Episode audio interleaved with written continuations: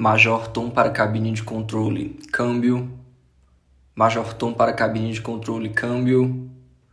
Sentiram minha falta, argonautas? Para quem me acompanha há algum tempo, meus amigos próximos, é, vão lembrar que quando eu tinha uns 14 a uns 16 anos, é, eu tinha um blog, Batalha para Marte, em que eu publicava crônicas e contos sobre temas diversos da vida.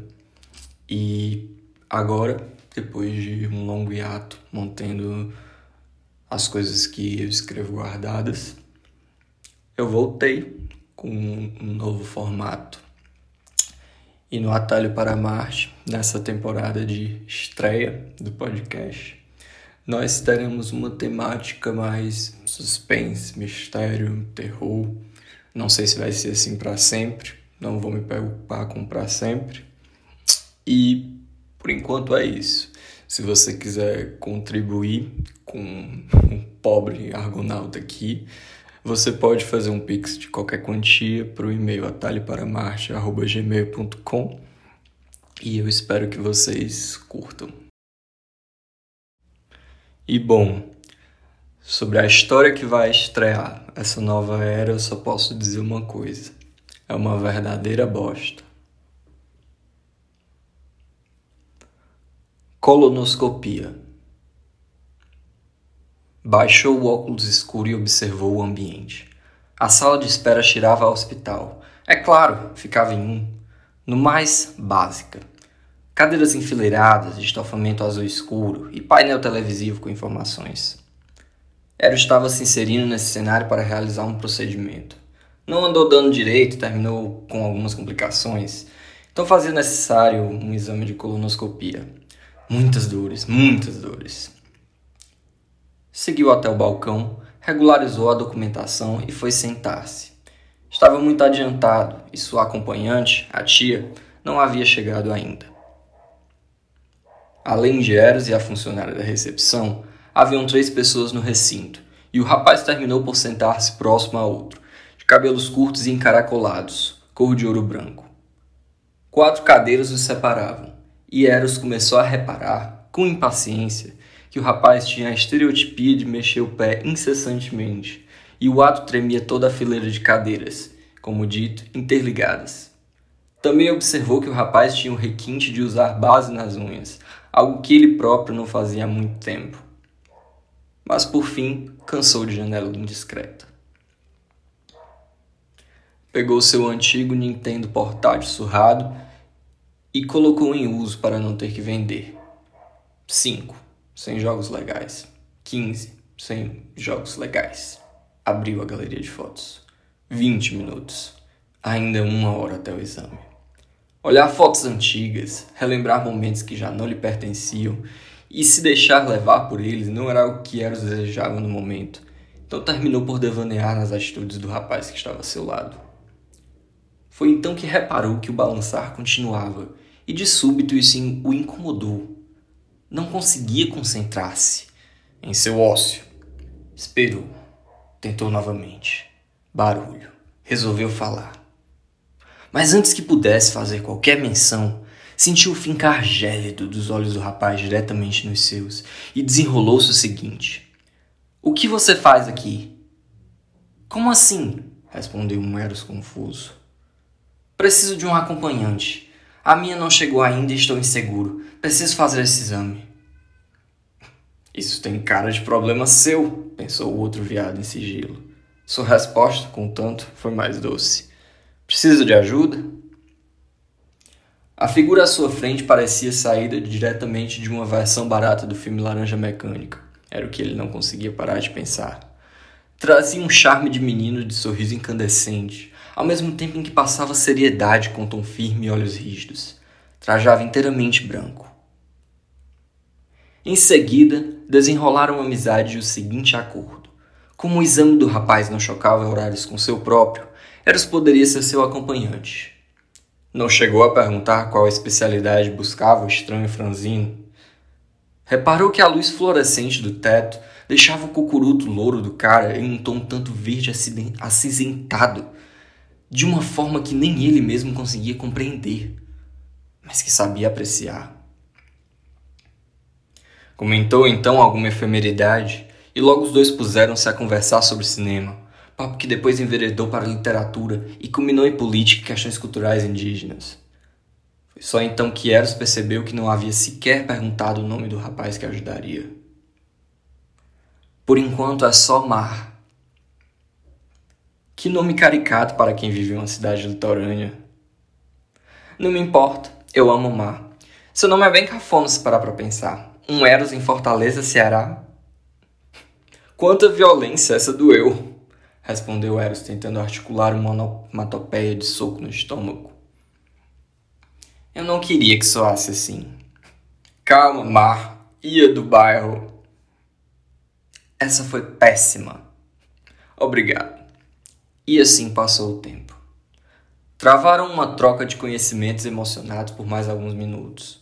Mar era pintor e Eros escrevia, então a conexão que se fazia presente entre os dois era de uma fomentação extremamente necessária para trocas criativas e intelectuais. Ambientaram o tom da conversa em cunho político, se identificaram como de esquerda e enveredaram novamente para a área cultural, desta vez internacional. Você já olhou para o mapa mundi? Os países parecem tão longe uns dos outros e alguns tão perto. Talvez isso explique alguma coisa. Conhecimento extra. Digo, além do que já sabemos. Os Estados Unidos parecem relativamente próximos do Brasil. É, será que é uma boa ginástica mental a gente fingir que é por isso que eles têm tanta influência sobre nós? Não sei. Gosto de endereçar os problemas, dar ordem à natureza do caos problema da síndrome de vira-lata é muito mais sério que isso. Um conto inteiro não cobriria tudo. Mas Mar pouco se importou.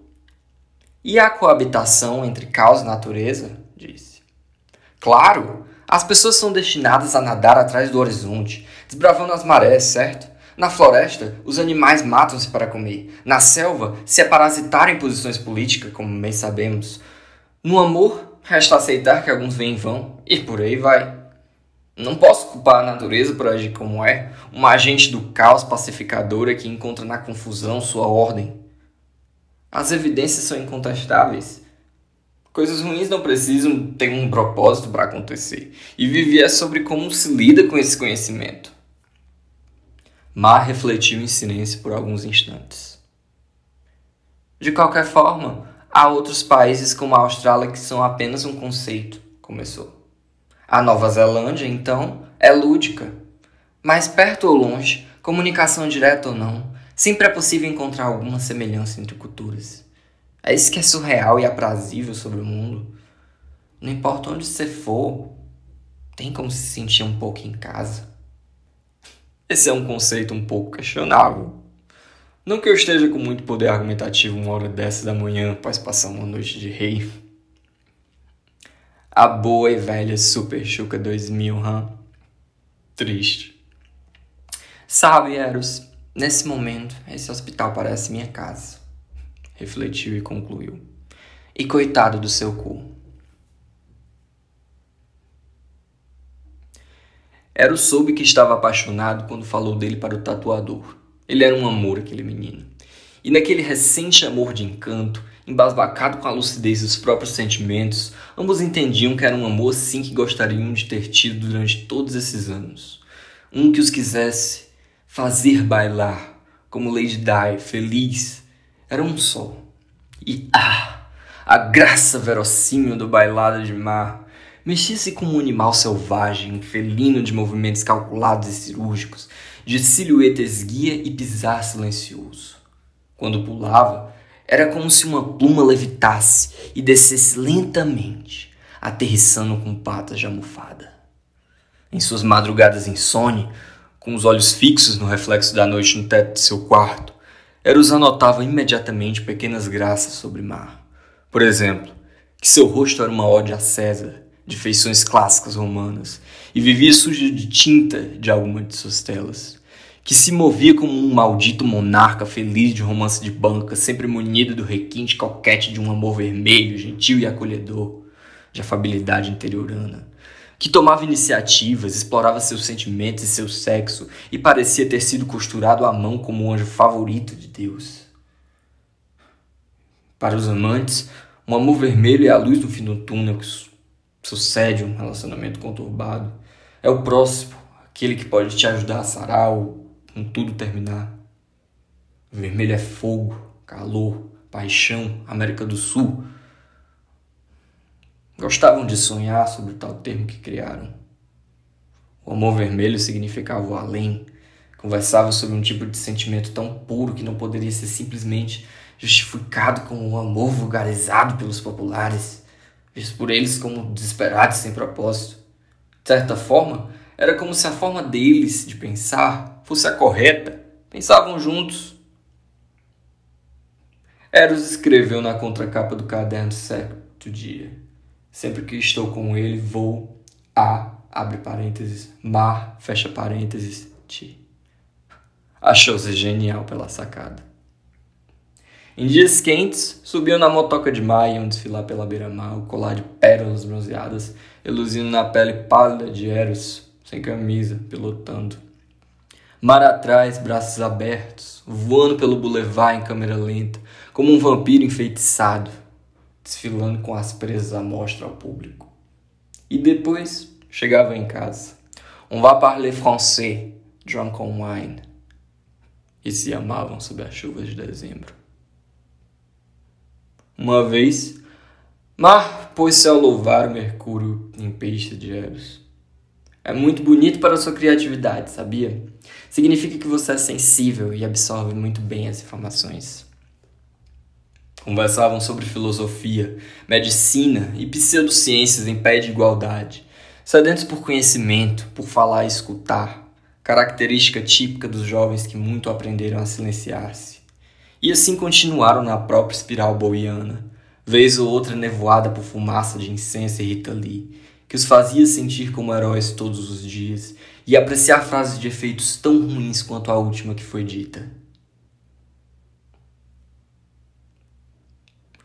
Quando acordou na maca, com frio, Eros começou a perguntar repetidamente à enfermeira sobre o resultado do exame, frustrando-se sempre com a resposta reincidente. Não havia dado nada.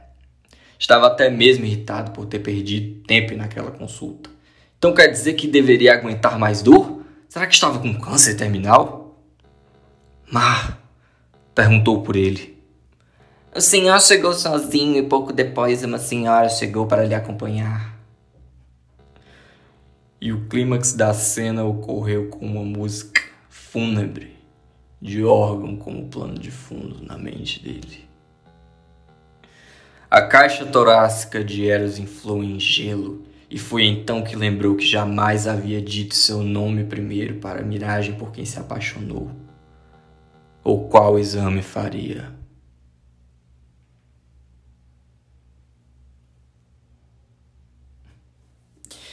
E então, queridos argonautas, quem é o delírio de colonoscopia de vocês?